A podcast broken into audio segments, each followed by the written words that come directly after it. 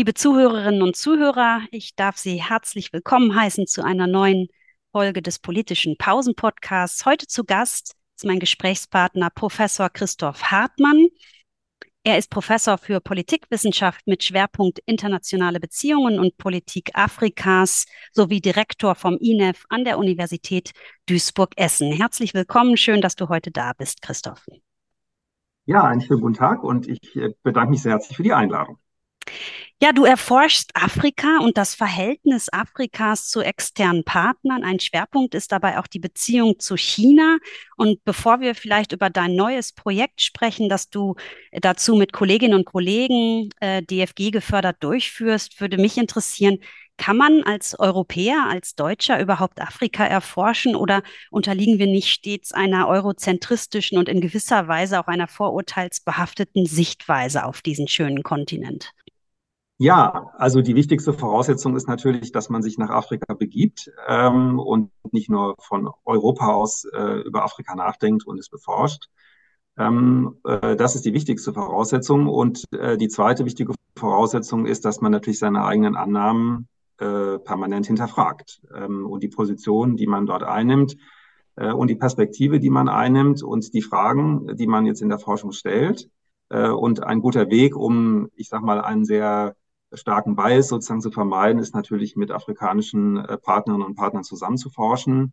Ähm, das äh, versuchen wir in der Regel bei allen Projekten, die wir, die wir durchführen.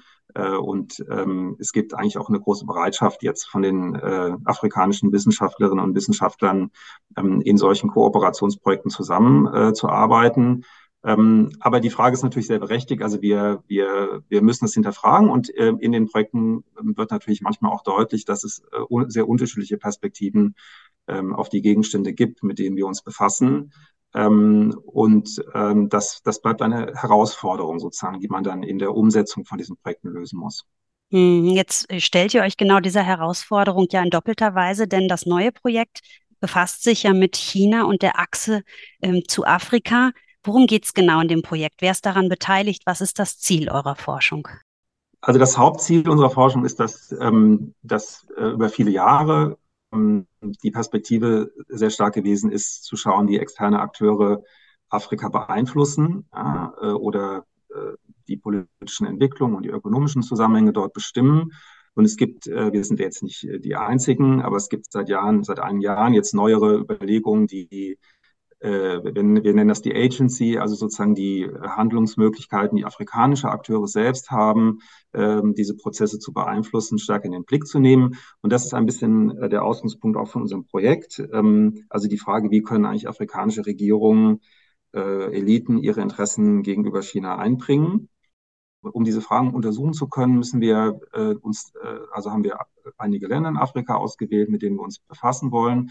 Aber wir arbeiten auch mit chinesischen Kooperationspartnern zusammen, weil es natürlich dabei auch darum geht, die Perspektive zu verstehen, die China gegenüber diesen Ländern äh, konkret einnimmt, also wie es dort versucht, äh, bestimmte Projekte zum Beispiel äh, zu implementieren.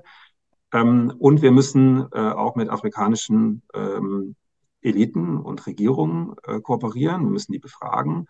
Ähm, und äh, da sind natürlich die afrikanischen Partner und Partnerinnen vor Ort, äh, haben eine wesentliche Bedeutung, um auch den Zugang sozusagen dort äh, mit herzustellen. Und die Frage, die wir jetzt genau stellen, ist, ähm, ist, dass China eigentlich behauptet, dass seine Kooperation unpolitisch sei. Ähm, aber natürlich klar ist, dass die Kooperation trotzdem bestimmte politische Effekte hat. Also, keine Ahnung, sie liefert Waffen an Regierungen, die im Konflikt mit Rebellengruppen stehen oder sie baut Stadien und Prachtstraßen, die von diesen Regierungen genutzt werden können, um ihre Legitimität zu erhöhen. Oder China finanziert Infrastrukturvorhaben, die Regierungen jetzt strategisch in bestimmten Teilen des Landes platzieren können, deren Unterstützung für sie politisch zum Beispiel besonders wichtig ist. Und deswegen ist es halt wichtig, besser zu verstehen, wie afrikanische Eliten diesen Einfluss, den China hat, auch instrumentalisieren können, um daraus eigenes politisches Kapital zu schlagen.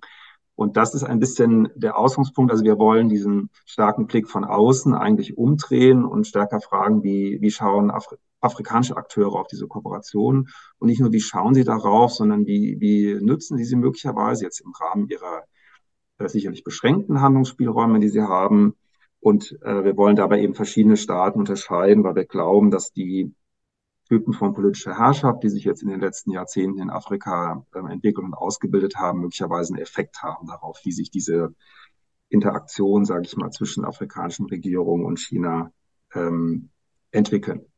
Hm, jetzt ist natürlich ein super spannendes Projekt, wahrscheinlich auch eins, was über viel, einige Jahre angelegt ist. Zur Zeitachse hattest du noch nichts gesagt.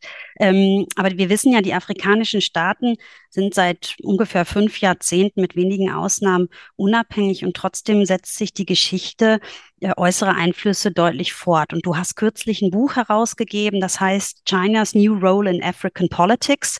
Was bedeutet denn jetzt genau diese neue Rolle? Du hast es eben angetippt, aber vielleicht kannst du es noch mal ein bisschen ähm, genauer sagen im Hinblick auf China. Geht es da um chinesischen Hegemonialanspruch oder wäre das schon zu weit gedacht?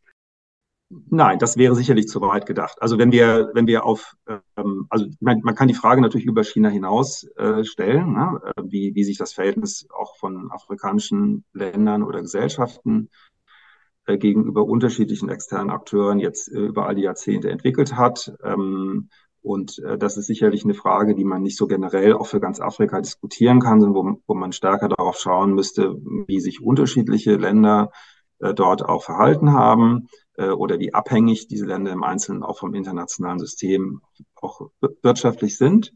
Äh, aber um auf China zurückzukommen, äh, Chinas ähm, Präsenz in Afrika ist halt äh, nicht, äh, ist eigentlich anfänglich keiner großen Strategie gefolgt, ne? sozusagen dort ähm, eine dominierende Macht zu werden, sondern äh, es waren im Wesentlichen chinesische Unternehmen, die, die auf der Suche nach Absatzmärkten und dann auch nach Investitionen Rohstoff im Agrarbereich, später dann eben auch bei der Finanzierung von Infrastruktur dort eine Rolle eingenommen haben. Und erst in einem zweiten Schritt ähm, mit, der, mit diesem neuen Seidenstraßenprojekt, was es ja seit ungefähr zehn Jahren gibt, hat man versucht, das eher in eine, sage ich mal, ähm, in einen strategischen Zusammenhang zu stellen, im Sinne jetzt von einem, einem großen Netzwerk äh, von Staaten und von Infrastruktur, das von China aus koordiniert wird. So.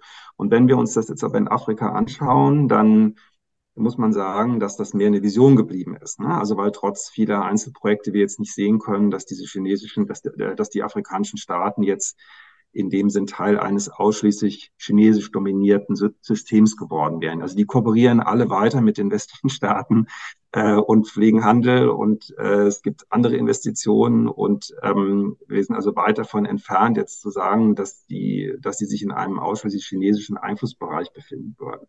So, und das Buch, was du erwähnt hast, ähm, ähm, hinterfragt eben ein bisschen diese vermeintlich unpolitische Rolle, die ähm, China hat, weil eben verbunden mit diesem großen ökonomischen Einfluss ähm, eben auch Erwartungen an, an China sind. Ähm, also dass afrikanische Akteure, also ganz unterschiedliche Akteure, auch, auch zivilgesellschaftliche Akteure, politische Parteien, versuchen, sich an China zu wenden. Und dass es eben deswegen für China unmöglich wird, dieses, diese Idee der Nichteinmischung eigentlich aufrechtzuerhalten. Äh, und dass für China gar nicht so einfach ist, dann sich in diesen vielen auch politischen Konflikten, die es dort gibt, ähm, zu positionieren. Wir sehen das im Übrigen auch jetzt gerade im, äh, in dem äh, Bürgerkrieg, der im Sudan ausgebrochen ist, ja, wo China historisch jetzt in den letzten zehn Jahren eine sehr große Rolle gespielt hat, also viele ökonomische Interessen hat und äh, es ist schwierig ist zu sagen, wir, wir ähm, unterstützen alle Seiten einfach, ne? so in, in einem Bürgerkrieg. Äh, und ähm, äh, genau, also das in dem Buch geht es ein bisschen um, um den Wandel eigentlich in dieser chinesischen Rolle. Und tatsächlich können wir, also auch wenn wir mit unseren chinesischen Kolleginnen und Kollegen sprechen, eben sehen, dass so ein ganz, ganz langsamer Prozess auch des Wandels dort einsetzt. Also dass man sich klarer wird, dass ähm, äh, dass man dazu steht, dass man auch eine politische Rolle spielt. Das wird natürlich jetzt nicht so ganz explizit immer formuliert, ne? ähm, ähm, aber dass, dass, dass klar ist, dass China auf bestimmte Prozesse dort auch einfach reagieren muss.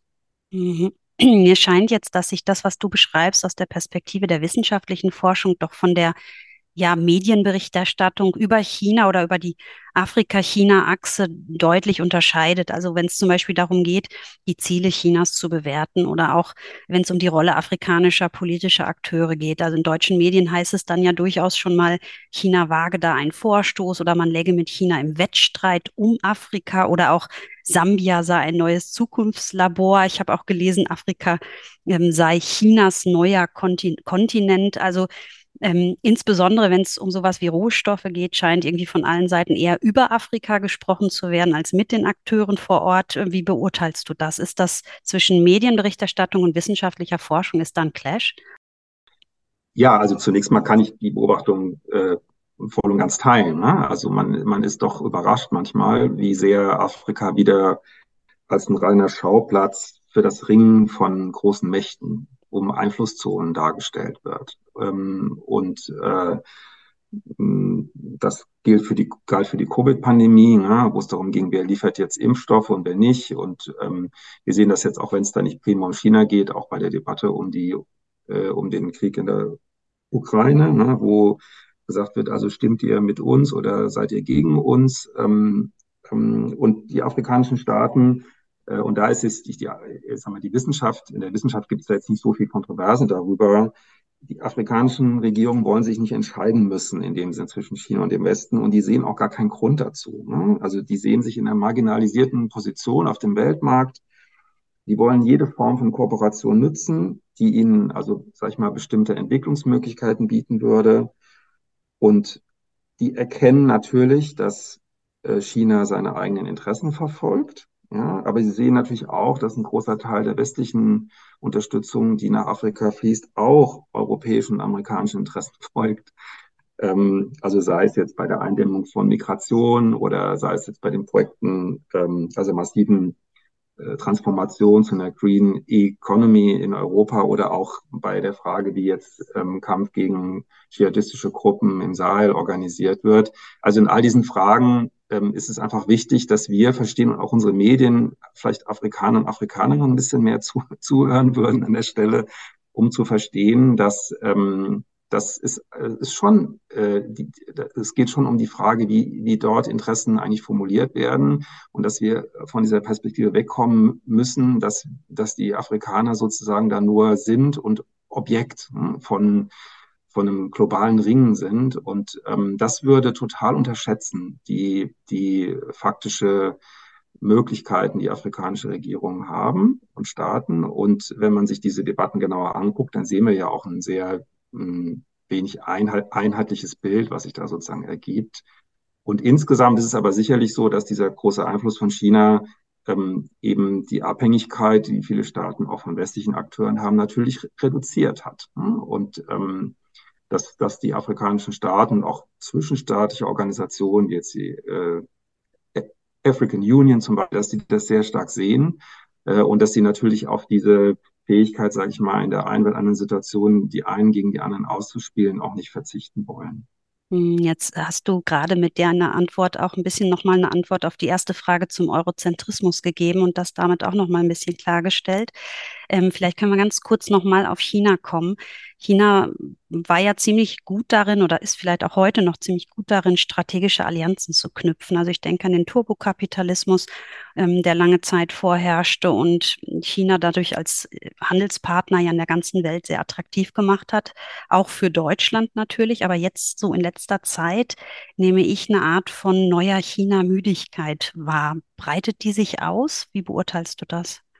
Ja, also ich würde die Frage gleich zunächst mal für Afrika äh, beantworten. Wir, wir, können das da auch sehen. Das hat zum einen damit zu tun, dass jetzt die, dass auch durch die äh, Covid-Pandemie tatsächlich die Handel und direkte Investitionen, andere Dinge effektiv zurückgehen. Ne? Und ähm, dass es dort auch eine Müdigkeit sozusagen auf der afrikanischen Seite gibt, in dem Sinn, dass äh, also Regierungen müssen jetzt Kredite zurückzahlen, die China vor 15 Jahren gewährt hat. Und das erhöht die Verschuldung. Ja? Und ähm, Viele Staaten sehen sich, also du hast Sambia erwähnt, ne? viele Staaten sehen sich dazu nicht in der Lage und das ähm, stellt natürlich auch die Beziehung zu China auf den Prüfstand ne? und ist Ansatzpunkt für Mobilisierung auch gegen China in diesen Gesellschaften.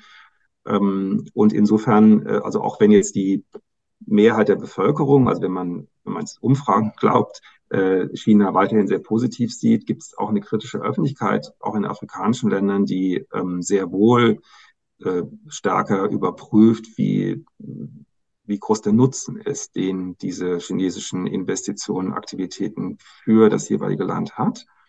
Äh, und das führt zu einem, zu einem Überdenken, ja, sicherlich, und, ähm, und deswegen auch zu einer gewissen Müdigkeit. Zugleich äh, würde ich sagen, ist, sind das trotzdem Prozesse, die, die, die stärker beeinflusst werden durch äh, die, mh, die Bereitschaft von chinesischen Akteuren, sich in Afrika zu engagieren, weil es eben schon viele Länder gibt, die jetzt nicht in der Situation wären, automatisch äh, Angebote zu weiteren Kooperationen automatisch abzulehnen, ähm, sondern die sicherlich auch erstmal prüfen würden. Ne? Also insofern ähm, gibt es eine gewisse äh, ja, also man kann das schon sagen, es gibt eine gewisse Müdigkeit, aber die, ähm, die, die hat sicherlich sehr, sehr verzögerte Effekte, sage ich jetzt mal so, in, äh, in den Ländern Afrikas. Mhm. Wir laufen schon wieder aufs Ende des politischen Pausen-Podcasts zu. Ähm, aber ich würde doch gerne nochmal auf Restriktionen oder mögliche Restriktionen eurer Forschungen ähm, eingehen. Mindestens in China ist ja Zensur und Kontrolle ein großes Thema. In Afrika vielleicht auch. Vielleicht auch Gefahren, wenn man im Land unterwegs ist ähm, oder auf dem Kontinent in den verschiedenen Ländern unterwegs ist. Ähm, wie stellt man denn Freiheit der Forschung in diesen Regimen, in diesen Regionen eigentlich sicher? Ich fange vielleicht mit Afrika mal an. Also es gibt Länder in Afrika, in denen man diese Fragen nicht beforschen kann.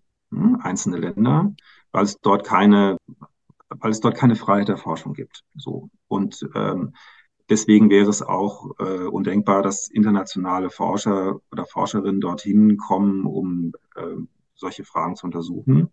Man kann auch in diesen Ländern forschen, aber über Fragen, die aus Sicht der Regierung sozusagen politisch äh, weniger kompliziert sind.